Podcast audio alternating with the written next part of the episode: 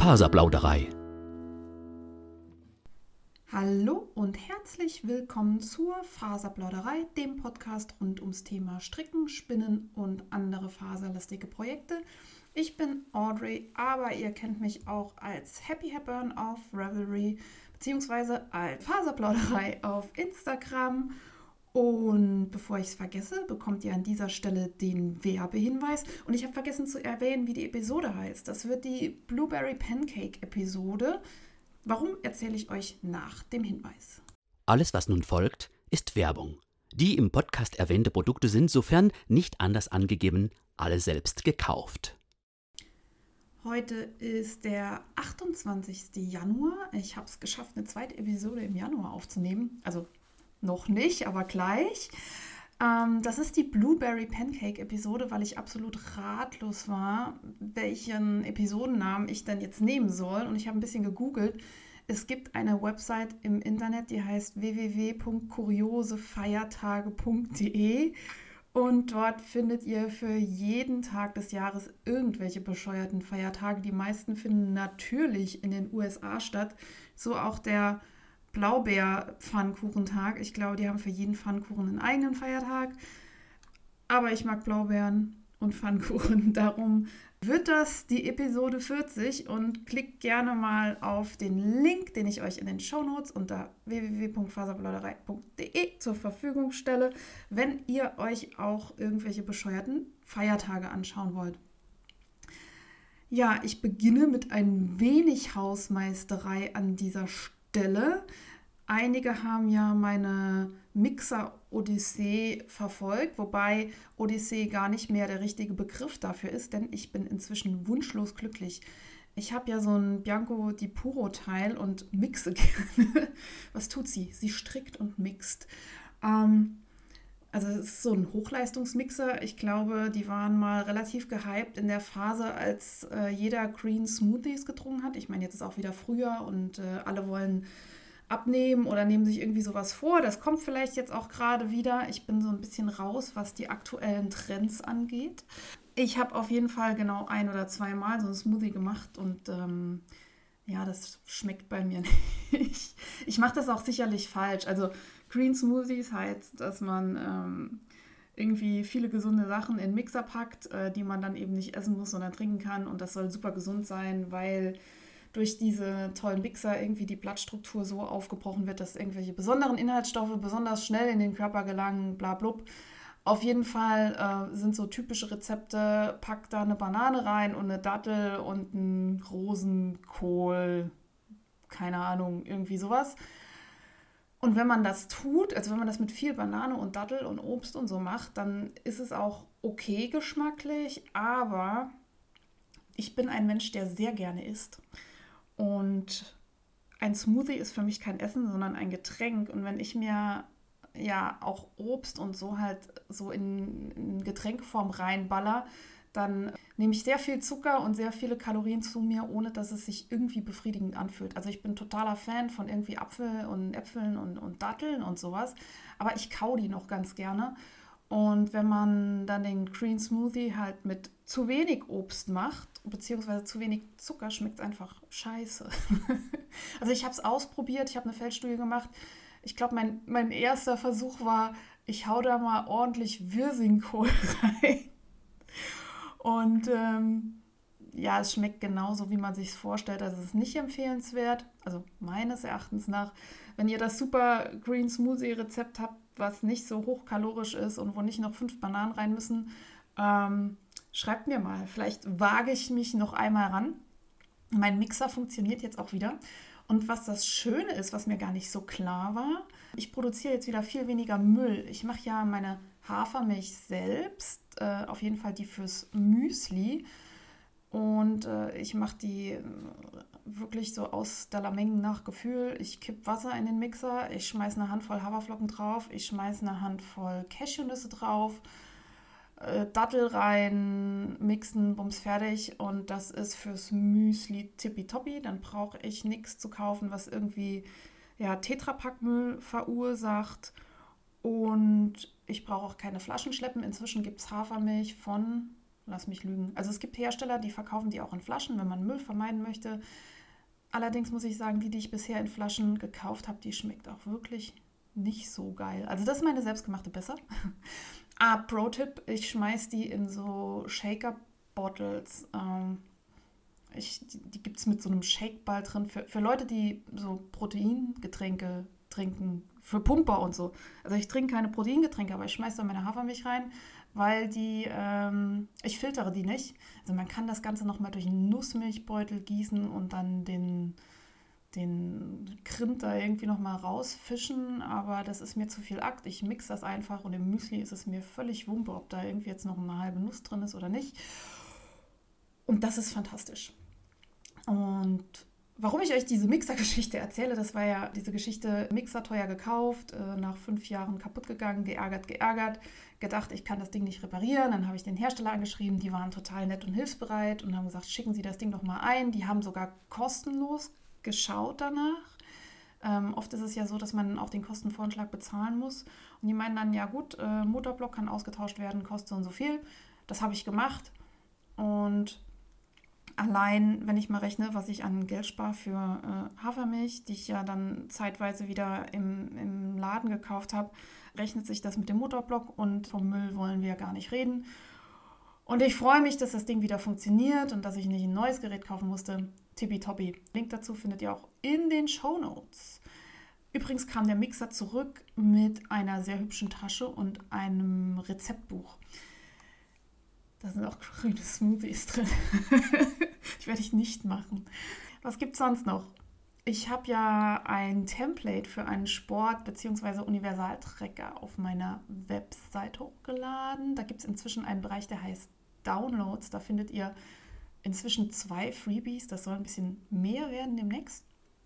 Und ähm, das mit dem Sport läuft gut. Das schaffe ich gut zu tracken. Handarbeit geht so. Vielleicht sollte ich euch mal ein Foto von meinem Trecker hochladen. Ich möchte das aber weiter versuchen. Also wenn der Sporttrecker funktioniert und, und Handarbeit halt so nur halb, dann habe ich am Ende vom Jahr immerhin eine 50% Erfolgsbilanz. Das würde mir ja auch schon mal reichen, aber ich versuche dran zu bleiben. Ähm, diejenigen, die mich kennen, wissen, ich bin großer Planer und Filofax-Fan und ähm, möchte das demnächst auch auf der Website ein bisschen breiter treten. Deswegen auch der Download-Bereich. Und ich habe noch ein Template gebaut für Geburtstage. Wie macht ihr das, wenn ihr keine Geburtstage vergessen wollt? Habt ihr alles auf eurem PC gespeichert, Handy und es ploppen Erinnerungen auf? Oder führt ihr noch klassische Geburtstagskalender oder macht ihr beides? Bei mir gab es so eine Phase, da war ich verantwortlich im Kollegium für die Freud- und Leitkasse. Sprich, äh, da hat jeder was eingezahlt und zu Geburtstagen und, und sonstigen Veranstaltungen gab es dann immer irgendwie so, so ein Gemeinschaftsgeschenk vom Kollegium. Und weil ich ja ein absoluter Planungsvollhorst bin, dachte ich mir, dass das hier darf ich nicht versemmeln und habe mir die Geburtstage der Kollegen im Handy abgespeichert mit Erinnerung, dass es einen Tag vorher und am selben Tag nochmal aufploppt. Und das hat fantastisch funktioniert. Einerseits, andererseits bin ich halt irgendwie, was Planung angeht, gerne noch analog unterwegs. Und deswegen habe ich einen Universal-Geburtstagskalender, sind die Monate drauf und dann schreibe ich mir von den Leuten, die mir nahestehen, die Geburtstage rein. Jetzt nicht auch von allen Kollegen, ähm, aber von, von meinen Lieben. Und dann nehme ich mir immer vor, am Anfang des neuen Monats trage ich die Geburtstage ein also jetzt ist Februar, dann werden alle Februar-Geburtstage übertragen. Und das hat den Vorteil, wenn man das regelmäßig macht, dass man denkt, ach guck mal, hier, der Herbert, der hat dann und dann Geburtstag, da bräuchte ich vielleicht ein Geschenk. Soweit die Idee. Das klappt auch meistens gut, außer für die Geburtstage, die am Anfang des Monats stattfinden. Ähnlich blöd ist es aber mit dem Handy, wenn das einen Tag vorher aufploppt oder am selben Tag, dann äh, ist es auch ein bisschen knapp, irgendwie noch was zu besorgen. Es sei denn, man, man schenkt Geld im Umschlag, aber ist ja doof bei Leuten, die einem nahestehen. Ja, die Lösung wäre wahrscheinlich im Handy speichern und noch eine Erinnerung zwei Wochen vorher oder so machen. Hm. Naja, auf jeden Fall mag ich das irgendwie mit dieser Übersicht in meinem Kalender und ich übertrage das gerne und meistens funktioniert das gut. Und wenn ihr möchtet, stelle ich euch das Template für den Filofax Personal im Download-Bereich zur Verfügung. Übrigens, wenn ihr euch da irgendwas runterlädt, äh, schreibt mir doch mal, ob ihr das nutzt. Ähm, so ein bisschen Feedback freut mich ja immer. Dann steht hier Waschlappen. ich habe so ein Dokument auf, ähm, keine Ahnung, heißt das Samsung Notes, so ein Programm, was ich auf dem Handy und auf dem Laptop und auf dem Tablet überall synchronisieren kann. Und das hat eine Autokorrektur drin. Und wenn ich irgendwie einen Geistesblitz habe für einen Podcast, kritzel ich das schnell da rein und dann schreibt er da irgendwas hin. Also ich habe keine Ahnung, was das war. Also ich habe nichts mit Waschlappen gemacht, aber es steht hier. Aktuelle Projekte. So, diesen Moment der Peinlichkeit habe ich jetzt versucht mit einem Jingle zu überspielen und ich erzähle euch ein bisschen davon, was ich gerade so werkle. Ich habe wieder ein paar Babysocken fertiggestellt. Das ist ähm, das Pattern von Kate Adderley. Das ist mein Go-To Babysocken-Muster. Ähm, das gibt es kostenlos auf Revelry. Den Link dazu findet ihr in den Show Notes. Ich habe äh, immer so ein Beutelchen in meiner Schultasche mit irgendeinem ja, Projekt, was sich gut transportieren lässt und wo man relativ mindless dran weiterstricken kann. Und jetzt braucht es nur noch mal ein neues Baby, aber ich glaube, dafür sorgt der, das soziale Umfeld um mich herum schon demnächst irgendwie wieder. Ich habe außerdem jede Menge Socken gestopft. Und zwar war Zeugniskonferenz. Heute ist übrigens Zeugnisausgabe bei uns in der Schule. Das wäre auch ein schöner Episodentitel. Zeugnisse. Hm, zu spät. Ich äh, habe auf jeden Fall diese Socken mit Loch in meine Schultasche gesteckt und während der Zeugniskonferenz, ich glaube, drei oder vier Löcher gestopft nach, dem, nach der Anleitung von Stichfest. Das ist kein klassisches Stopfen, wo ja irgendwie das Loch mit, keine Ahnung, Stopf Garn abgesichert wird außenrum und dann zugewebt wird. Das habe ich mal probiert, sah bei mir aber ziemlich blöd aus. Ich weiß nicht, ob ich es einfach falsch mache oder wahrscheinlich mache ich es einfach falsch. Es gibt auf Revelry so viele schöne Bilder von irgendwie toll gestopften ja, Löchern, die dann so akkurat gewebt sind und so. Und das ist total schick und ich kriege das so nicht hin. Entweder fehlt mir die richtige Anleitung oder die Geduld oder das Händchen dafür. Ich weiß, dass es einen Account gibt auf Instagram. Jetzt fällt mir der Name nicht ein. Es gibt ganz viele Accounts, wo irgendwie ja, gezeigt wird, wie man wie, wie toll gestopfte Sachen aussehen. So eine richtige Anleitung habe ich dabei noch nicht gesehen. Gebt mal das äh, Suchwort Mending ein, dann werdet ihr fündig. Ah, ich habe nicht nur Socken auf der Konferenz gestopft, sondern ich war auch bei einer Freundin, die sehr traurig war, dass sie die äh, Socken mal wegtun muss, die sie von ihrer Mutter gestrickt bekommen hat, weil ja Löcher drin sind und, hm, und tut ja nicht mehr. Und ihr habe ich auch gezeigt, wie das geht und sie war total happy und ich vermute, dass es da demnächst nochmal ein Revival der alten Socken gibt, weil die hatten wirklich ein Loch irgendwie unten drunter und so, sonst waren die noch tippitoppi und es geht ja eben viel schneller, sowas zu reparieren, als neu zu stricken. Ich habe die Apple Pie Hat von Tin Can Knits aus dem Buch Road Trip fertig gestrickt. Garn hatte ich mir in Dublin bei This Is Knit gekauft. Das ist nur Sport von Carol Feller. Oder nur, nur. Ich weiß nicht, ob Sport oder nicht. Ich verlinke es euch. Und ich bin ziemlich begeistert. Die Apple Pie Hat ist ja mit einem doppelten Bündchen und dann hat die so ein Webmuster, Zopfmuster und hat einen ganz interessanten Abschluss. Also die meisten Mützen werden ja irgendwie wie so eine Sockenspitze gestrickt, dass die dann oben so ein bisschen so ein, so ein Hütchen haben. Da ist meistens auch Platz irgendwie für die Haare drin. Die Apple Pie Hat endet relativ abrupt, hat den Vorteil, wenn man die Haare offen trägt, dass man nicht so ein slouchy End übrig hat, wo irgendwie nichts drin ist und sich der Stoff fällt. Hat den Nachteil, wenn man Haare auf dem Kopf irgendwie zum Zopf oder so macht, dass die nicht wirklich Platz haben. Und ich habe die relativ klein angeschlagen, weil ich mir nicht sicher war, ob das Garn wirklich reicht, nachdem ich es dann gekauft hatte. Als ich gekauft hatte, war ich sicher, dass es reicht. Und B hatte ich es klein angeschlagen, weil die Verkäuferin meinte, durch den Leinenanteil in dem Garn könnte das so ein bisschen auslömmeln. Jetzt, wo ich es verstrickt habe, glaube ich nicht, dass das der Fall ist. Äh, ich habe sie jetzt schon ein paar Mal getragen und die lümmelt noch gar nicht. Anfangs, als ich sie gestrickt hatte, die wird begonnen mit einem provisorischen Anschlag. Sprich, man häkelt eine Luftmaschenkette und strickt da die ersten Maschen rein und später löst man die Luftmaschenkette auf und schlägt das Ribbing, das Bündchen einmal um und strickt es zusammen. Dann hat man so ein doppelseitiges Bündchen. Im Prinzip ist es dann genauso wie an jedem guten Sweater-Pullover oder so hier die Abschlussbündchen, die sind ja auch doppelt gelegt. Und das ist super stretchy geworden.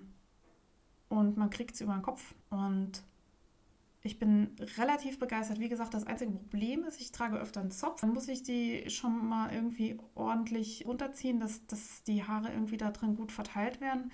Mit offenen Haaren habe ich sie jetzt noch nicht getragen, wobei das eigentlich auch kein schlechter Look ist. Wobei ich die Haare im Moment relativ kurz habe, weil ich dachte, im Winter möchte ich nicht, dass die mir immer hinten im, im Nacken, im Schal und Pullovern festhängen. Da muss ich mal gucken, ob das noch so cool aussieht wie früher, wenn da nur so ein paar Strizien vorne, vorne raushängen und nicht mehr die volle Haarpracht. Ansonsten weiß ich nicht, muss ich mir Extensions in die Mütze einnähen oder so. Nein, werde ich nicht tun. Das, ich sollte nur das sagen, was auch in den Shownotes steht, habe ich mir gerade überlegt. genau, ich habe meiner Freundin Lisa angefangen zu zeigen, wie man Socken strickt. Das ist auch die Freundin, die ich gezeigt habe, wie man Socken stopft. Sie hat das erste Bündchen fertig. Äh, wird noch eine Weile dauern, bis die ersten Socken dann fertig sind. Äh, wir kennen das alle. Die ersten Socken dauern gefühlt Jahrzehnte. Wobei die ist echt gut dabei. Also ich habe viel länger gebraucht zum Stricken, als sie braucht jetzt, um das zu lernen. Und ich dachte mir, vielleicht ist eine gute Idee, das nächste Paar Socken für sie anzuschlagen, weil meine, meine Babysocken sind ja durch und ich brauche ein neues To-Go-Projekt. Und dann habe ich Sockenreste rausgesucht und in einer Größe 38 angeschlagen. Und das war total witzig, weil ich habe so durch meine Kiste gewühlt und überlegt, was könnte ihr denn gefallen und habe so einen Olivton fürs Bündchen genommen. Ich mache das jetzt mal so, so klassisch. Normalerweise mache ich Reste Socken wirklich, feuer da irgendwas zusammen, mache Ringel, Streifen, keine Ahnung irgendwie. Und ähm, dieses Mal dachte ich aber, wenn ich es für jemand anderes mache, soll das irgendwie auch äh, so ein bisschen so wie eine echte Socke aussehen und habe das, das Bündchen oben unifarben oliv gemacht und dann habe ich in der Gum-Gum-Methode zwei Fäden spiralig verstrickt. Also Gum-Gum heißt einfach, dass man zwei Sockenknäuel hat und man strickt eine Runde mit der einen Farbe, dann setzt man die zweite an und, und, verfolgt sich quasi immer mit den Fäden und spiralisiert sich so hoch. Das gibt ganz hübsche Effekte, wenn man zwei Garne hat, die einen Kontrast haben, aber trotzdem irgendwie gut zusammenpassen. Also ich finde immer ganz gut, entweder zwei kühle Farben, zum Beispiel blau und pink oder so, oder zwei warme Farben. Ich habe jetzt so ein Olivgrün, das ist so eine Camouflage-Färbung aus dem Tausendschön gewesen. Das hat irgendwie olivbraun, beige, sowas. Und als Kontrast so warme Herbstfarben, rot, gelb, noch ein anderer Grünton, keine Ahnung. Ja, das hatte ich angestrickt und äh, an dem Tag, als ich mich mit Lisa getroffen habe zum Klönen und zum Stricken, hatte sie einfach einen Pullover an in genau diesen Farben. Ich habe mich totgelacht. Ihr Pulli hat ein Bündchen in Olivgrün um den Hals und an den Ärmeln und dann so ein Fair-Muster in eben genau den Farben, die ich rausgesucht habe. Es passte wie Arsch auf Eimer. Ich habe mich abgefeiert. Und äh, eigentlich wollte ich ja erst gar nicht sagen, dass ich die Socken für sie stricke, aber ich hatte sie in der Tasche und sage, guck mal hier, habe ich für dich angeschlagen, passt irgendwie gut, ne? Und ähm, das sind so die kleinen Freuden, des Strickers, der Strickerin, wenn, wenn man so ein gutes Händchen bewiesen hat. Der Pulli ist, glaube ich, nicht selbst gestrickt, den sie getragen hat. Ich glaube, der war, also den hat sie vom, vom Second-Hand-Shop, meinte sie, aber ich glaube, der war industriell gefertigt. Ja, meine Restesocken habe ich erzählt. Und, ah, ich war ein bisschen kreativ unterwegs und habe Sockenbanderolen, ich möchte nicht sagen designt, erstellt, sagen wir mal erstellt. Sockenbanderole ist einfach eine PDF-Datei, könnt ihr euch auf ein DIN A4-Blatt ausdrucken und ähm, in drei Streifen schneiden und dann könnt ihr Sockengeschenke mit einer professionellen Banderole umwickeln. Und das äh, finde ich ja immer, sieht dann gleich so irgendwie viel schicker aus, wenn man eben, oder professioneller, wenn, wenn da noch so ein Zettelchen dabei ist. Und auf der Banderole ist äh, mein Logo drauf und so Pflegehinweise, allerdings nicht mit diesen handelsüblichen Pflegesymbolen. Weil ganz ehrlich, wer weiß denn, was diese Symbole immer heißen? Also gut, wenn da irgendwie so eine Schüssel oder Waschmaschine draußen steht, 60 Grad, das ist mir auch gerade noch so klar. Und Handwäsche ist irgendwie auch eindeutig, aber diese ganzen Kreise durchgestrichen, nicht durchgestrichen, Dreieck, Bügeleisen mit fünf Punkten, drei Punkten, keine Ahnung. Da muss ich ja selber googeln und dann kann ich auch gleich googeln, wie äh, Wolle gewaschen wird. Meine Pflegehinweise sind in Prosa formuliert, sprich, wasch mich nicht oder wasch mich nur bei Handwäsche. Ich bin robust, äh, schmeiß mich in die Waschmaschine, schleudere mich nicht und so weiter. Dass auch ähm, jeder Waschposten das irgendwie hinkriegt. Und man kann ähm, auf die andere Seite vom, von der Banderole schreiben, ja, was da verstrickt wurde, Material, Design, Name des Designers, Größe und so weiter. Das finde ich ganz cool, wenn man auch was, äh, also einerseits für Leute, die Ahnung davon haben und äh, schon mal auf Ravelry waren. Andererseits finde ich, wertet man das Strickstück, wenn man es verschenkt, vielleicht ein bisschen auf, weil man dann den Leuten so einen kleinen Ausblick auf das gibt, was Stricken alles heißen kann. Ja, bilde ich mir ein. Vielleicht ist es nur ein schnödes Stück Papier, was man drum wickelt. Ladet euch das gerne runter auf, äh, aus dem Download-Bereich meiner Website. Dann habe ich auf Instagram gesehen, bei Karins Gelaber. Ich verlinke euch alle Namen, die ich erwähne, in den Shownotes. Instagram, Karins Gelaber, die hat nämlich tolle Ideen gehabt für Reste-Socken. Die ist hingegangen und hat Sockenreste gewickelt auf Pappstreifen und zwar äh, immer hälftig. Und dann hat sie das in so ein Kästchen sortiert und kann dann zwei gleiche Socken stricken. Also was weiß ich, wenn sie 100, 100 Gramm ist völlig übertrieben. Äh, 30 Gramm Wolle irgendwie über hatte, dann hat sie 15 Gramm auf einen Streifen, 15 Gramm auf den anderen Streifen und die dann so sortiert, dass sie die halt nacheinander wegstrickt. Dann kommen zwei gleiche Socken raus aus Resten und das hat bestimmt schon mal jemand gemacht, aber ich fand das Bild so schön, was sie gepostet hatte. Das sieht so hübsch sortiert aus. Und ich glaube, dass man dann auch irgendwie so Bock hat, komm, ein Streifen noch stricken, ein Streifen noch stricken, dass das ganz flott von der Hand geht. Dann habe ich mich einem meiner Endgegner, eigentlich dem Endgegner gewidmet, und zwar dem Klaukopis. Ich äh, erwähne dieses Ding hier nochmal. Das ist ein Sommertop, das ich schon vor Jahren wirklich vor Jahren mal angeschlagen hatte, mehrfach. Ich glaube, das war das erste Teil, was irgendwie mal erwähnt wurde in diesem Podcast.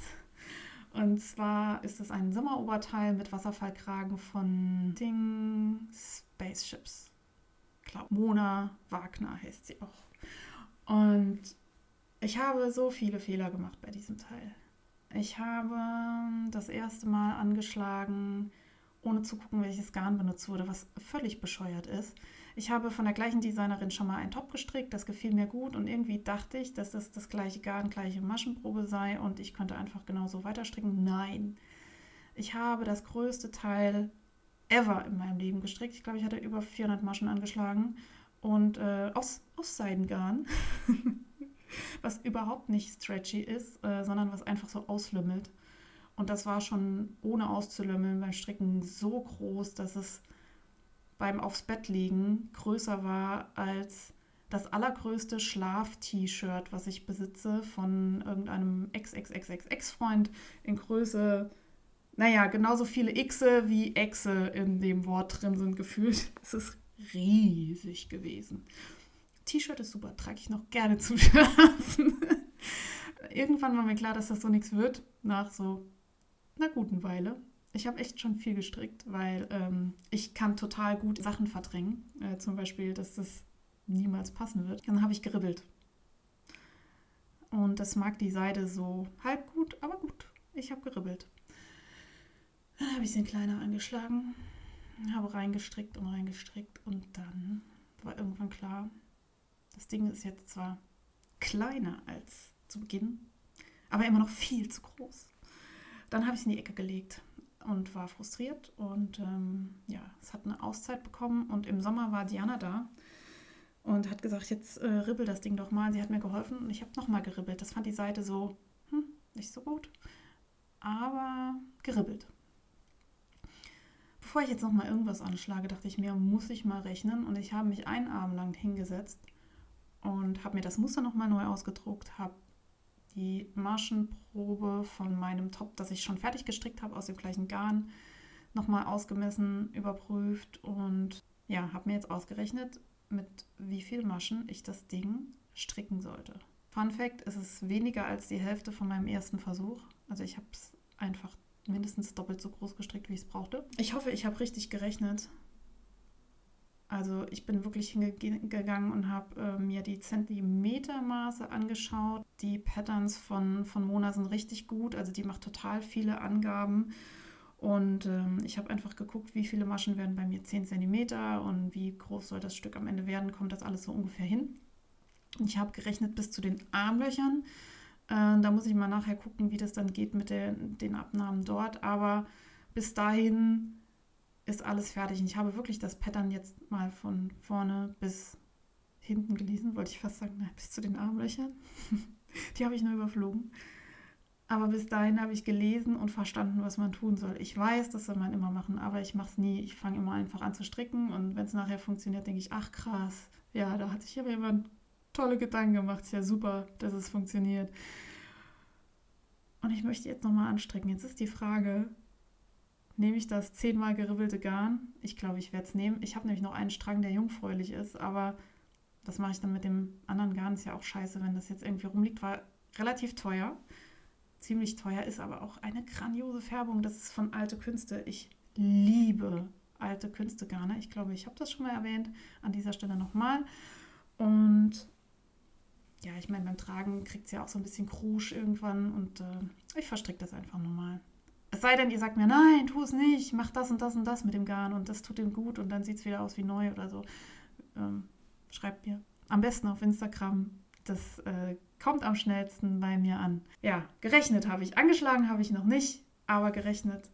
Es war auch genug für einen Abend. Faserdesaster. Ja, wird mal wieder Zeit für die berühmte Kategorie Faserdesaster. Ich habe hier ein paar Notizen gemacht. Also eigentlich gehört der Klaukopis ja schon zu einem einzigen großen Faserdesaster, aber ich hoffe, er erscheint einfach nie wieder in dieser Kategorie. Andere Sachen, die ich äh, vergeigt habe. Und zwar habe ich den Adventskalender gezwirnt. Das kann sogar sein, dass ich das schon mal erwähnt hatte. Und wie das immer so ist, ich habe zwar zwölf Tage auf die eine und zwölf Tage auf die andere Spule gesponnen, aber auf einer Spule ist mehr drauf und dann hat man immer so eine Spule mit relativ viel Rest. Und ich gehe dann gerne hin und verzwirren die in der Andenzwirren-Technik. Da wickelt man den Singlefaden von der Spule in einer speziellen Technik auf die Hand und verzwirnt dann den Faden mit sich selbst, dann bleibt kein Rest übrig. Ich habe das schon mehrfach gemacht und äh, habe mir immer nochmal Anleitungen ausgeschaut, wie denn gewickelt, angeschaut, wie denn gewickelt werden muss, weil ich mir nicht sicher war. Und habe dann problemlos auch sehr große Wollmengen angezwirnt. Also ich habe ja teilweise so viel Singlefaden auf die Hand geballert, dass schon Leute sagten, das ist aber schon sportlich hier, das würde ich mich nicht trauen. Und damit bin ich offiziell Profi, dachte ich. Und ein Profi braucht natürlich keine Anleitung, wie man den Faden wickelt. Es tut mir leid, im Hintergrund hört man jetzt gerade, wie irgendjemand im Haus die Mülltonnen wegfährt. Die stehen bei uns im Keller und die Mülltonnen müssen relativ geräuscharm morgens um 7.30 Uhr die Treppen hoch und runter gefedert werden. Das ist immer ein Geballer hier. Andenzwimmen, genau. Und ich dachte dann, ja, hast du jetzt schon ein paar Mal gemacht, äh, du Profi, du kannst das so. Und dann habe ich gewickelt und da dachte ich, ah nee, war andersrum. Ach egal, die Technik wird schon passen, wird schon passen. Und dann habe ich mir gefühlt fünf Kilo Wolle um die Hand gewickelt, ziehe die Hand raus und habe angefangen zu zwirren. Und natürlich habe ich Wollkotze produziert. Also es hat sich dann eben nicht sauber abgewickelt, wie ich mir das vorgestellt habe. Und ich war irgendwann mega genervt. Habe dann Teile davon tatsächlich äh, rausgezupft und weggeschmissen. Es ähm, war nicht viel, das waren ach, das werden noch keine zwei, drei Gramm gewesen sein, aber das ist ja beim Spinnen dann irgendwie doch relativ viel Faden. Und ähm, ja, ich dachte mir, kann nicht wahr sein. Also Ich habe mich wieder maßlos selbst überschätzt, dachte, das geht auf die Schnelle und dachte, das geht ohne Anleitungsvideo. Tipp für euch, wenn ihr es probieren wollt, schaut euch irgendwas bei Flinkhand oder so auf YouTube an, die zeigt das immer ganz nett. Und äh, nehmt euch Zeit. Was für ein Tipp. Übrigens hat äh, Diana aka Manis dort ja vorgeschlagen, dass man äh, sich einen Zwirnball wickelt. Und zwar nimmt sie dazu Tablettenröhrchen. Das sind diese, ich glaube, die gibt es sogar im Discounter. Äh, Röhrchen. Ich muss jetzt kurz Pause machen wegen der Mülltonne. Ich nehme es zurück, ich mache keine Pause. Ich habe gehört, das Geballer ist nicht mehr im Haus, sondern vorm Haus, die Müllabfuhr. Da müssen wir jetzt alle durch. Diana schlägt vor, Tablettenröhrchen als Zwirnball zu nehmen. Dann kann man den Faden oben im Deckel einklemmen und dann den Faden darum wickeln, statt einer Nostepinne. So ein Tablettenröhrchen ist wesentlich günstiger. Und äh, probiert habe ich noch nicht, aber in der Regel sind die Tipps gut, die ich von Diana bekomme. Dann habe ich noch einen Tipp für euch, äh, den ich mir immer vornehme und das immer noch nicht gemacht habe. Und zwar wollte ich mir mal meine Spulen mit Bleistift beschriften äh, nach Gewicht. Also ich wollte die leer wiegen dass ich zwischendurch mal gucken kann, wie viel Garn sich schon auf einer Spule befindet. Wäre beim Adventskalender praktisch gewesen, dann hätte ich nämlich früher gemerkt, dass auf der einen viel mehr drauf ist als auf der anderen. Ich meine, das schwankt natürlich auch je nachdem, wie man spinnt, aber wenn man relativ konsistent einen gleichbleibenden Faden produzieren kann, ist das ein ganz guter Anhaltspunkt. Und Bleistift deshalb, das kann man dann wegradieren. Ich hatte erst überlegt, irgendwie so kleine Bepperlis, so, so, so Sticker die man beschriftet, aber ich glaube, dass man Bleistift besser runterbekommt, sollte man es mal nicht mehr mögen, als so ein, so ein Klebezeugs. Und außerdem ist Bleistift auch unauffälliger als so Gefriertruhen, Essen, Aufkleber, Dingsies. Das war meine, mein Faserdesaster. Dann habe ich hier, au, ich habe noch, oh, ich habe noch mehr Faserdesaster. Und zwar steht hier elende Fummelei bei Apple Pie. Wie eben schon erwähnt, äh, wurde die Mütze mit einem provisorischen Anschlag gestrickt. Provisorischer Anschlag heißt Luftmaschenkette und dann strickt man da rein. Auch an dieser Stelle dachte ich, habe ich jetzt schon ein paar Mal gemacht, weiß ich, wie geht, kann ich, brauche nicht gucken. Äh, nein. Ich habe irgendwie so in die Luftmaschenkette gestrickt, dass ich die nachher kaum noch aufbekommen habe. Also der Witz beim provisorischen Anschlag ist ja, dass wenn man später die Anschlagskante mit irgendwas zusammenstrickt, dass man dann immer so ein bisschen zupft und dann geht die nächste Luftmasche auf. Man hat eine freie Masche und das geht irgendwie ratzfatz. Das geht nur, wenn man es richtig macht. Und ich dachte mir, das geht irgendwie immer, egal wo man reinhäkelt. Und ähm, der Witz ist nur, auf welcher Seite ziehe ich die Luftmaschenkette auf. Nein, ich habe die irgendwann an beiden Seiten aufgezogen, weil ich dachte, ich hätte das falsche Ende erwischt und das ging nicht so flupp, flupp, flupp, flupp einfach darunter, sondern das hat sich immer irgendwie verhakt. Ich habe keine Ahnung, was ich falsch gemacht habe. Ich habe einen falschen Teil irgendwie reingehäkelt. Ich musste auf jeden Fall jede Masche irgendwie einzeln aufbröseln und den Faden da durchziehen. Ich habe es hundertmal den provisorischen Faden irgendwie aufgeschnitten und gepult und gemacht. Also es ging dann irgendwie auch, aber ich habe ungefähr dreimal die Zeit dafür gebraucht, die ich dafür gebraucht hatte, wenn ich es einfach richtig nach Anleitung gemacht habe. Also auch dazu gibt es irgendwie Dinge, die man richtig und falsch machen kann. Gute ist, wenn es eine Fehlerquelle bei irgendeiner Methode gibt, ich finde sie. Dann hatte ich noch ein witziges Missverständnis in dem Pattern. Da gibt es eine Stelle, das ist so irgendwie knit to make one, knit three, make one. Und also strick zwei und mach eine Masche und strick drei und mach eine Masche. Und ich glaube, dass man das auf zwei Arten verstehen kann. Also ich kann das auf zwei Arten verstehen. Und zwar einerseits kannst du zwei Maschen stricken und dann eine stricken und aus der noch eine herausstricken. Oder du kannst eben nur zwei Maschen stricken und dann aus einer Masche noch eine herausstricken. Das ist ein kolossaler Unterschied am Ende. Und ich habe irgendwie das auf eine der beiden Arten und Weisen verstanden und es ist so gemacht und es hat am Ende natürlich nicht gepasst. Und dann habe ich es nochmal in Ruhe gelesen und dachte, ah ja, man könnte es auch so sehen. Und ich glaube, ich bin der dümmste anzunehmende Anwender und frage mich, ob man das irgendwie klar reinschreiben muss oder ich weiß nicht, ich hatte irgendwie einen Knoten im Kopf. Ich habe dann auch verstanden, warum es falsch war. Ich habe es halt nochmal zurückgestrickt und, und, neu gemacht. Ist euch das auch schon mal passiert, dass er das irgendwie einfach falsch, falsch verstanden hat und umgesetzt hat? Ich meine, man hätte auch vorher mal rechnen können, ähm, ob das passt. Aber wer rechnet denn vorher bitte? Also ich nicht. Mm. Oh, noch ein Faserdesaster. Das war das letzte, glaube ich. Ich habe aus den Restensocken, ähm, also ich, ich äh, habe ja Restesocken angeschlagen in Größe 38 und ich nehme immer 60 Maschen. Immer, nee, bei Größe 38 bis 40 nehme ich 60 Maschen und die verteile ich wie folgt: 16, 16, 16, 12 auf dem Nadelspiel. Es hat den Charme, dass jede Reihe mit zwei rechten Maschen anfängt, wenn man ein, zwei, zwei Ribbing-Bündchen strickt. Und das geht dann bei mir halt ganz gut nebenher, brauche ich nicht hingucken. Ja, und dann ist der Witz, dass wenn man fertig ist mit dem Bündchen, dass man die Maschen neu verteilt, dass anschließend eben auf jeder Nadel 15 Maschen liegen. Habe ich vergessen. Habe ich erst gemerkt, als ich an der Hacke war und dachte, hä, das geht irgendwie nicht auf. Jetzt ist das so ein bisschen versetzt, aber das weiß niemand außer die paar Hörer dieses Podcasts. Ich glaube, man sieht es nicht. Ich finde es sowieso irgendwie schräg, wenn man diese Gum-Gum-Methode macht. Irgendwie irritiert mich das total, weil man hat ja immer, man strickt ja quasi immer gleich zwei Reihen, wenn man zwei Garne anschlägt und dann hat man so eine, eine Übergangskante oder sehe ich das falsch?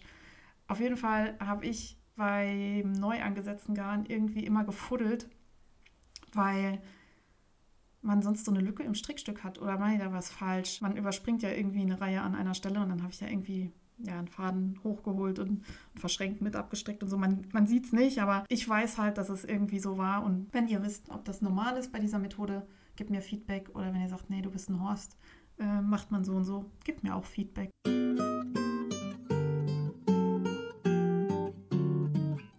Neuzugänge. Ja, ich finde es super. Ich erstelle diese Kategorie heute, obwohl ich nichts geshoppt habe. Und trotzdem möchte ich drüber reden. Ich war mental shoppen. ich ähm, habe mir ja zu Weihnachten diesen Swapper geholt. Nochmal danke, Diana. Du solltest Provision von dieser Firma kriegen. Das ist so ein cooler Schreibtisch-Hocker, der swappert. Ähm, der wippt und hat eine große Feder und man bewegt sich drauf und ich finde es so super. Und ich habe zusammen mit diesem Hocker auch meine, meinen Arbeitsplatz neu eingerichtet. Und zwar habe ich meinen Schreibtisch zum Fenster ausgerichtet und sitze jetzt viel lieber da dran. Und auch jetzt finde ich es gerade super, denn es ist gleich 8 Uhr und ich wohne genau gegenüber von einer Schule. Das ist ein schönes altes Gebäude, nett anzusehen und dann ist immer irgendwie was los. Da trudeln gerade die ersten Schüler ein. Ich habe das Glück, ich muss erst später in die Schule heute zum Zeugnis austeilen und äh, kann euch darum jetzt noch schnell diese Episode aufnehmen. Das Einzige, was den Arbeitsplatz noch perfektionieren könnte, wäre Motivation zum Arbeiten. Nein, wäre ein höhenverstellbarer Schreibtisch. Ich habe zurzeit einen großen Schreibtisch, der im Prinzip höhenverstellbar ist, aber es geht nur mit jeder Menge Aufwand. Also der hat so vier Füßchen und man kann den Schreibtisch auf die Seite drehen und dann kann man die Füße äh, einzeln verstellen und nochmal hinstellen. Sprich, das macht man einmal und dann nie wieder, weil du musst den Schreibtisch ja immer leer räumen und das ist immer ein Riesenakt. Und meine Schwester hat sich im Studium gegönnt. Nein, die hat einen richtig coolen Schreibtisch, der ist elektrisch schön verstellbar. Also sie hat sich so ein Gestell gekauft, was eben diese Vorrichtung hatte, diese elektrische Vorrichtung und hat sich da selber eine Tischplatte drauf gezimmert, total hübsch, so, so, ein, so, ein, so eine Scheibe aus dem Baum. Wie heißt das? Baumkantenschnitt. So, dass das vorne eben nicht, nicht ganz gerade sondern man sieht noch so ein Stück von der Rinde. Sie hat das selber bearbeitet und versiegelt, sieht total geil aus.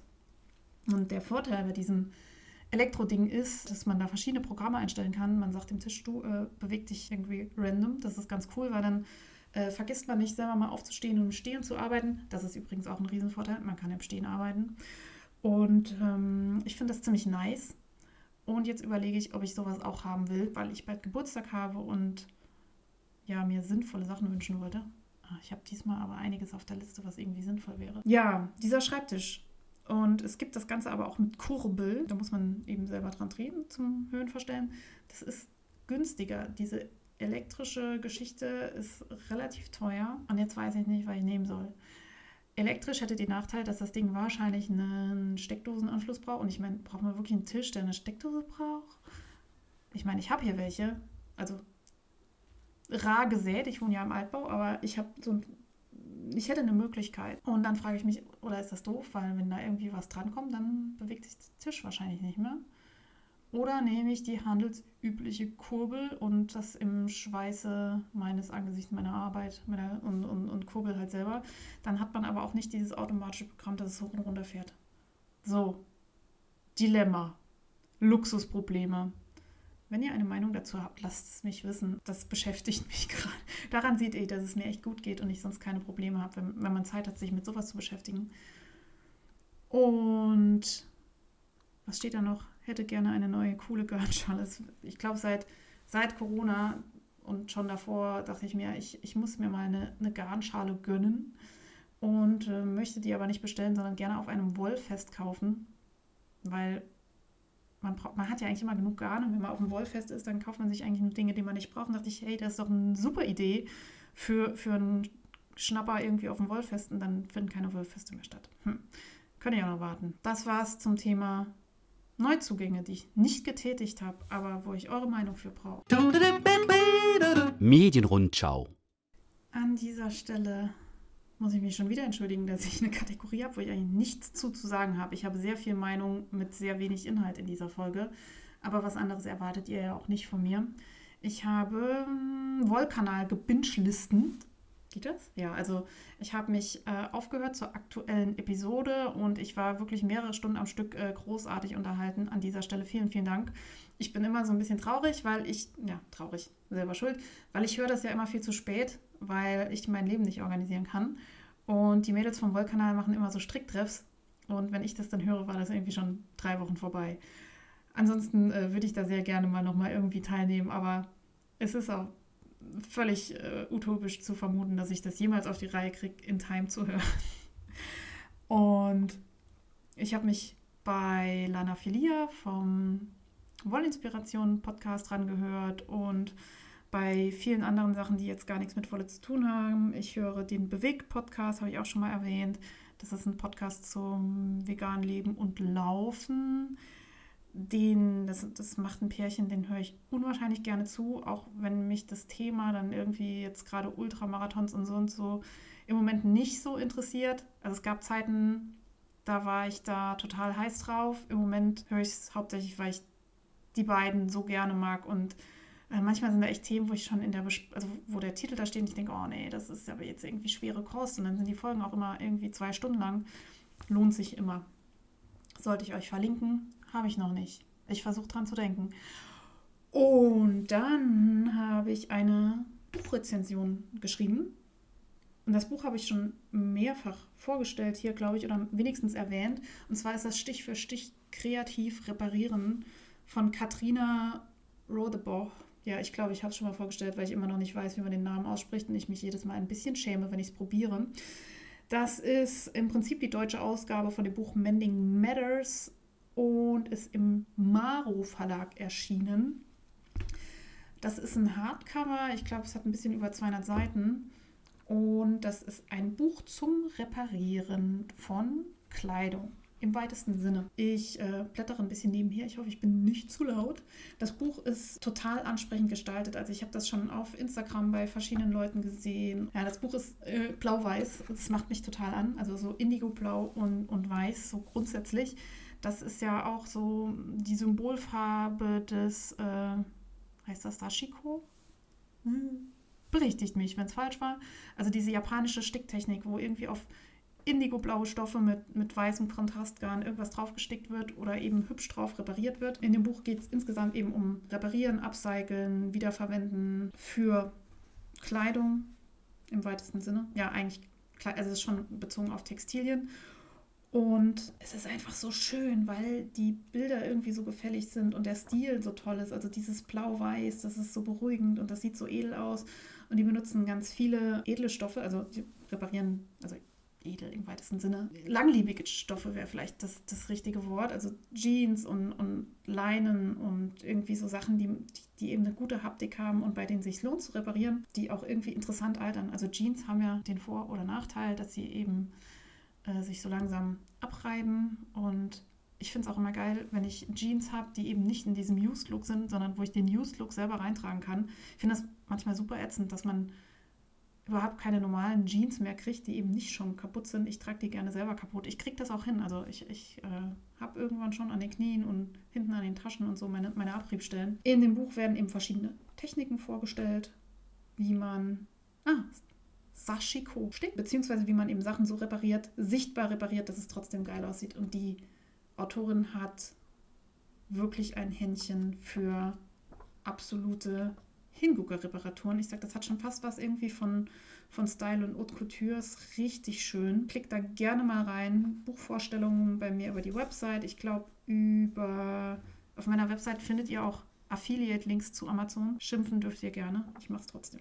Da könnt ihr auch mal ins Buch reinblättern. Ich glaube, wenn ihr, wenn ihr Bilder sehen wollt, müsst ihr in das englische Original reinblättern. Das ist immer irgendwie so eine Sache mit Rechten. Wenn Bücher übersetzt sind, hat man auf Deutsch oft keine Bildvorschau, aber eben in der Original. Einziges Manko bei dem Buch ist, dass kein Sockenstopfen drin ist. Das war witzig, weil ich hatte eine Reparatur, die ich machen wollte, Socken stopfen. Und dann dachte ich, Mensch, da habe ich mir doch ein Buch zugeholt und das wollte ich sowieso rezensieren. Schaue ich mal rein. Äh, ja, Sockenstopfen ist irgendwie nicht drin. Dazu gibt es aber die wunderbare Anleitung von Stichfest. Die habe ich jetzt schon hundertmal erwähnt. Das ist meine absolute Lieblings-Sockenstopfen-Anleitung. Äh, super easy, super, super schnell. Äh, die habe ich euch in der Rezension auch nochmal verlinkt. Aber wenn ihr ein Buch haben möchtet zum Thema Reparieren, Mending, was auch echt so ein, ja, so, so was ist, was man sich aus dem Regal nimmt zum Blättern, dann schaut euch das an. Das ist wirklich gut. Und ich glaube, im Moment gibt es ja relativ viele Bücher zum Thema Mending. Das Einzige, was ich habe, weil das das Buch war, was mich am meisten angemacht hat. Ach, da fällt mir ein, ich hatte ja mal diese Hose. ich hatte mal eine Jeans, die ich in diesem Stil reparieren wollte. Da müsst ihr die alten Folgen hören. Weil dann habe ich die Hose repariert und dann ging sie an einer anderen Stelle kaputt und ach, es war ein Drama. Und im Endeffekt habe ich sie entsorgt, weil ich äh, entschieden habe, dass die äh, Jeans an so vielen Stellen so dünn war, dass. Hm. Andere Geschichte. Hört euch durch die alten Folgen. Stich für Stich kreativ reparieren ist einen Blick wert, wenn ihr ein Buch zum Thema Reparieren sucht. An dieser Stelle möchte ich noch kurz erwähnen, dass mir der Maro Verlag das Buch kostenlos zur Verfügung gestellt hat. Wow, j'adore! Ja, ich habe wenig sinnvoll an Medien konsumiert, wie ihr in der kurzen Rubrik vorher erkennt. Ich war, nachdem ich dieses Buch irgendwie die acht Leben fertig gelesen hatte, erstmal gesättigt. Also ich lese so ein bisschen nebenher, so ein bisschen Sachbuch über, zum Thema Sport und so ein paar Klassiker irgendwie auf Englisch nebenher. Erwähne ich vielleicht mal in einer anderen Episode. Ähm, dafür habe ich sehr viel Zeit auf Instagram verbracht. Das ist eigentlich traurig, aber es ist nun mal so. Kann euch aber entsprechende Dinge hier vorstellen und verlinken. Aber es fängt gar nicht mit Instagram an, sondern mit der Wollmeise.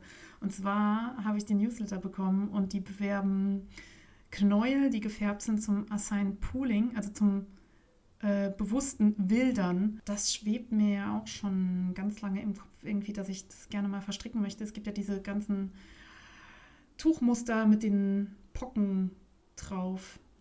Die waren eine Zeit lang sehr gehypt. Ich glaube, ich habe mal sogar eine ganze Episode im Fokus dazu gemacht. Und wer, jetzt sage ich wahrscheinlich wieder falsch, McLaughlin Nitz auf Instagram folgt, die hat ja eine relativ große Gefolgschaft unter den Strickern. Die hat auch gerade so ein Tuch fertiggestellt, wo eben Unifarben der Hintergrund ist und immer, wenn, wenn so bunte Stellen kommen mit diesen Bildern, dann irgendwelche Häkeln, wenn die Büschelmaschen wahrscheinlich heißen, so besondere Maschen kommen. Sieht hübsch aus, gefällt mir. Klickt auf, auf meinen Link dann wisst ihr, was ich meine. Oh, dann habe ich mich eingelesen in Kryptowährung. Total witzig. Ich habe ja keine Ahnung von Finanzen und beschäftige mich dann aber trotz meiner wenigen Ahnung äh, irgendwie mit solchen Dingen und versuche das bisschen Geld, was über ist, irgendwie noch sinnvoll zu investieren. Also es gibt ja diese ETF-Geschichten. Ich glaube, inzwischen weiß jeder, was das ist. Ansonsten lest euch ein. Ich bin kein Finanzberater. Ich habe wirklich keine Ahnung. Aber ich habe da hier und da einen Sparplan und ähm, dann gibt es ja die Börse und andere dubiose Geschäfte, wo man quasi Lotto spielen kann oder Glücksspiel machen kann. Und ich glaube, ich bin keine Spielernatur. Es liegt mir nicht sehr. Also ich bin weder bei, bei Brettspielen besonders irgendwie emotional noch bei Glücksspiel. Äh, sprich, also ich habe schon mal im Leben Lotto gespielt einmal oder so. Nichts gewonnen. Ich habe auch schon mal einen Rubbellos gekauft. Aber ich bin niemand, der irgendwie Probleme hat, damit aufzuhören. Generell bin ich, glaube ich, keine Suchtperson. Also Alkohol auch kein Problem. Also weiß nicht. Vielleicht habe ich meine Droge noch nicht gefunden. Schokolade. Im, am ehesten vielleicht noch Schokolade, aber selbst das hält sich irgendwie in Grenzen. Ich bin geradezu langweilig. Und dann habe ich Krypto äh, ja, entdeckt. Also ist jetzt auch nichts Neues. Ich meine, äh, die bekannteste Kryptowährung ist der Bitcoin. Und habe mich da eingelesen und was es da nicht alles gibt, ist total irre.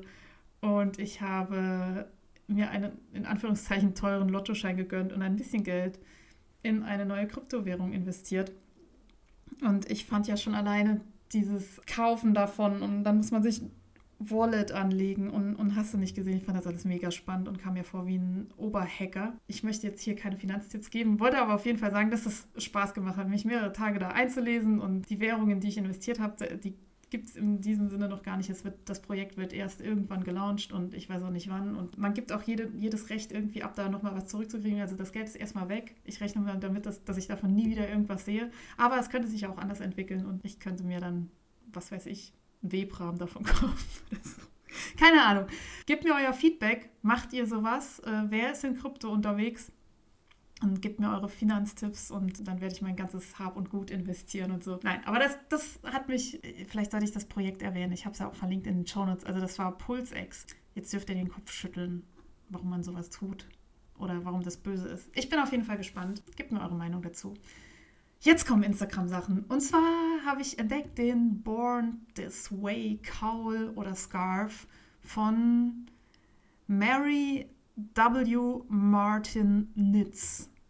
Und das habe ich gesehen in der Story von McLaughlin Nitz. Die habe ich eben schon mal erwähnt mit dem äh, Pockentuch. Genau. Und der Born This Way Cowl ist ein Cowl mit DNA-Muster. Also dieser Strang unseres menschlichen Erbguts. Der sieht ja aus wie so eine verdrehte Leiter. Und den hat sie in einem Strickmuster umgesetzt. Und das sieht richtig cool aus. Und ähm, zwar ist das so im ich weiß nicht, wie diese Methode heißt, es erinnert mich so an die Tücher von Lucy Hakes. Also man hat so einen, ich glaube, krausrechten Hintergrund. Auf jeden Fall sieht es so aus. Vielleicht ist es auch nicht so. Ich habe nur oberflächlich geschaut. Und das Muster, eben diese, dieser DNA-Strang, ist dann so wie ein Zopf in rechten Maschen obendrauf. Und mein Biolehrerherz schlägt natürlich höher, wenn, wenn ich sowas sehe. Der Erlös von diesem Kaul geht an The Trevor Project. Das ist ein Projekt, die Informationen und Support bereitstellen für LGBTQ People, würde ich einfach mal sagen. So, genau, Informationen und Support und bis Ende Januar bekommt ihr die Patterns noch mit 25% Rabatt auf Revelry. Schaut euch das an und zeigt mir, wenn ihr es strickt. Dann habe ich ein total schickes Tuch gesehen von Paola Nitz. Da steht geiles Tuch im Stile von Lucy Hake. Also im Moment fahre ich wohl auf diese Lucy Hake Sachen ab, von der ich selbst immer noch nichts gestrickt habe, aber von der das Buch in meinem Schrank steht. Äh, also wieder kraus rechts Hintergrund, äh, irgendwie so keltisch angehauchte Zöpfe im Vordergrund. Stay tuned habe ich mir aufgeschrieben. Also es ist noch nicht erschienen, aber ihr habt den Link zu Instagram, da könnt ihr folgen und dann seht ihr, wenn es gelauncht wird. Und ich habe entdeckt den Asoni Hinaki Kaul von Sisters United, auch verlinkt. Ähm, ich war auf der Suche nach Projekten für handgesponnene kleinen Mengen an Garn. Also ich habe ja inzwischen einiges an Strängen von Adventskalendern und sonstigen hier liegen, die aber irgendwie nie so richtig zusammenpassen. Ich hatte erst an Shifty oder Night Shift von Andrea Mori gedacht, aber da passen die Garne dann irgendwie doch nicht zusammen. Und dann habe ich, äh, bin ich den Spin Cycle Sachen gefolgt, weil handgesponnene Garne eben oft aussehen wie Spin Cycle, Died in the Wool und so und dann verzwirnt. Habe das passende noch nicht gefunden, das könnte aber was sein. Wenn ihr auch spinnt und noch irgendwie Verwurstungsprojekte sucht, klickt da mal rein. Dann habe ich bei Spin Up Girl was Großartiges gesehen. Oh mein Gott, der Saarländer, der ist heute aber sehr dominant hier. Und zwar Tattoos. Ich bin ja stolzer, tattoofrei Mensch. Also ich bin nirgendwo tätowiert und möchte das so beibehalten. Wobei bei diesen Tattoos wäre ich fast schwach geworden. Und zwar hat die sich einen Twist Gauge und ein Rubs per Inch tätowieren lassen. Also es gibt für Spinner so Tabellen, wo man eben sehen kann, wie in welchem ja, Winkel das Garn gezwirnt ist, dann kann man das so als Anhaltspunkt nehmen, dass man ein relativ gleichmäßiges Garn spinnt. Also es sieht aus wie so ein, ja, das Tattoo sieht aus wie so die Strahlen von einer Muschel, nur dass keine Muschel außenrum ist klickt auf das Foto. Es ist vielleicht nochmal eingängiger als meine ähm, dilettantische Beschreibung hier. Und das andere sind einfach verschieden dicke Striche, wo man eben sein Garn ranhalten kann und gucken, wie dick es ist.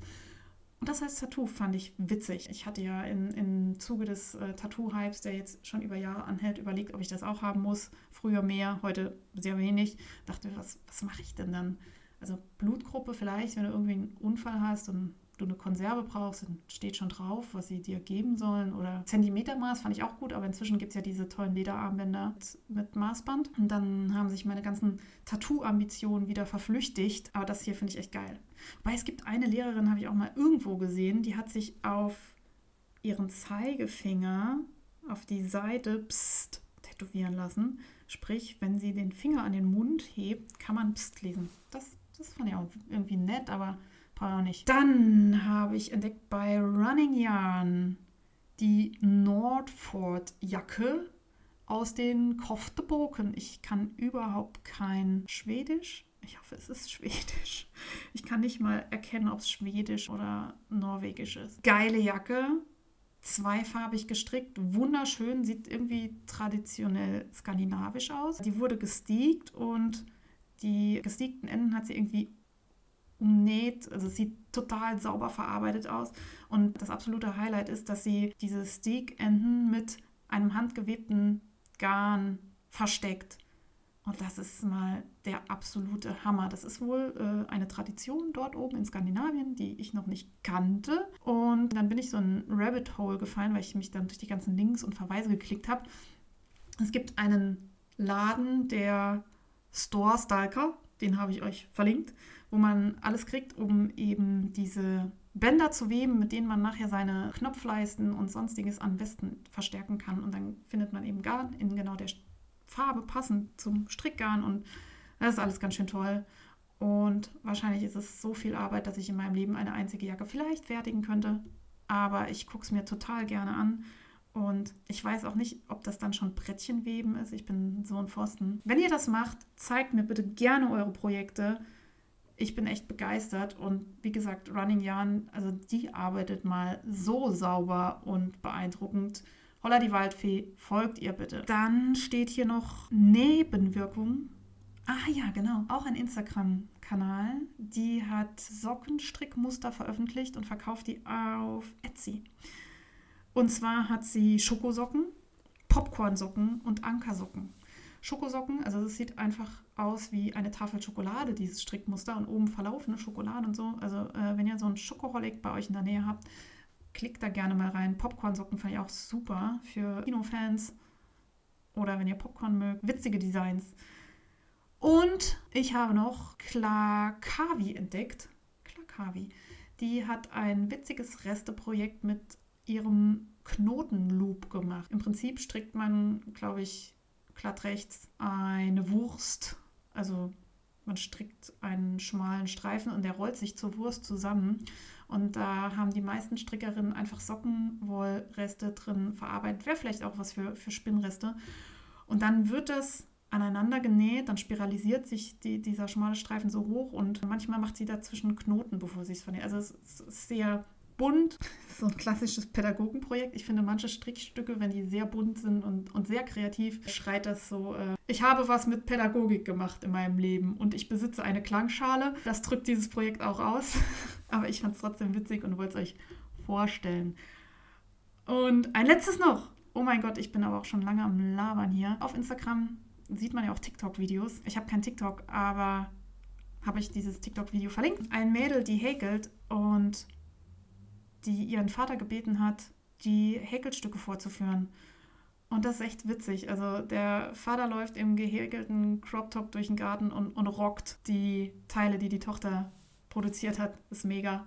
Schaut es euch an. Partybus, alles zum Mitmachen.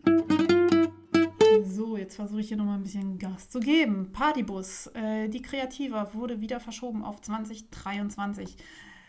Generell klickt auf meiner Website unter Wollfest und Termine gerne immer mal rein. Das ist so eine zeitlose Liste mit Veranstaltungen aus dem Faserbereich, die ich mehr oder weniger regelmäßig aktualisiere. Und in Zeiten von Corona äh, sieht es dann so aus, dass Veranstaltungen, die ausfallen, sind dann durchgestrichen. Aber die Links und so sind trotzdem noch da. Wer sich informieren möchte, was da sonst so stattfindet, kann da auch Spaß haben. Ab dem 2. März geht der Mystery Call von Lana Filia von Wollinspirationen los.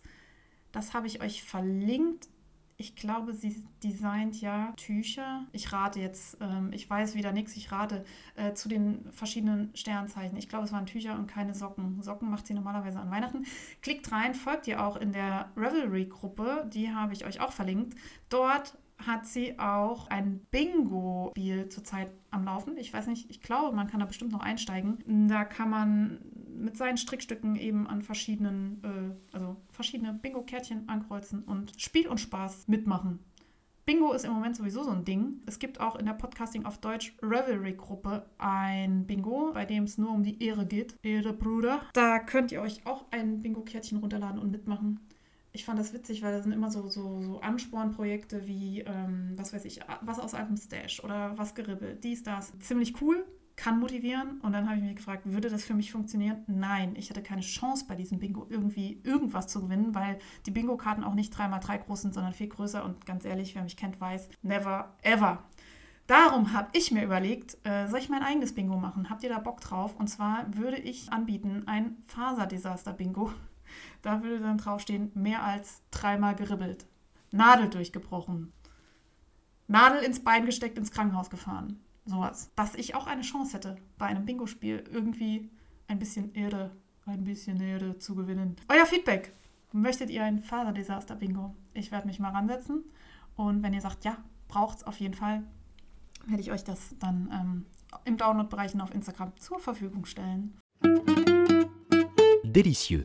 Ich habe im Moment so eine unstillbare Gier nach Sushi im Allgemeinen und Nori-Blätter im Besonderen in mir. Wahrscheinlich hat mein Körper irgendwie einen krassen Mangel und sagt, hier, du brauchst Jod oder so. Nein, ich glaube, es war die Faulheit. Es gibt so ein Franchise-Unternehmen, ist es wahrscheinlich. Also ich glaube, die heißen Reisdreieck. Das ist ein Laden, die haben, wie der Name sagt, Reisdreiecke in Nori-Blätter gewickelten Reis in Dreiecksform, die irgendwie gefüllt sind mit Dingen. Äh, die gibt es auch in vegan. Und ich habe irgendwann mal angefangen, die hier und da mal zu futtern und das ist irgendwie so ganz nice, Nick auf die Hand. Dann ist das etwas eskaliert und ich habe angefangen, sehr viele davon zu essen. Äh, so ein Teilchen kostet 2,50. Das ist jetzt nicht die Welt, wenn man so ab und zu mal was snackt, aber wenn man irgendwie so an drei Tagen die Woche das zur Hauptnahrungsquelle wird, äh, geht das ganz schnell ins Geld für kalten Reis. Und dann dachte ich mir, kannst du selber. Ich mache mal wieder Sushi.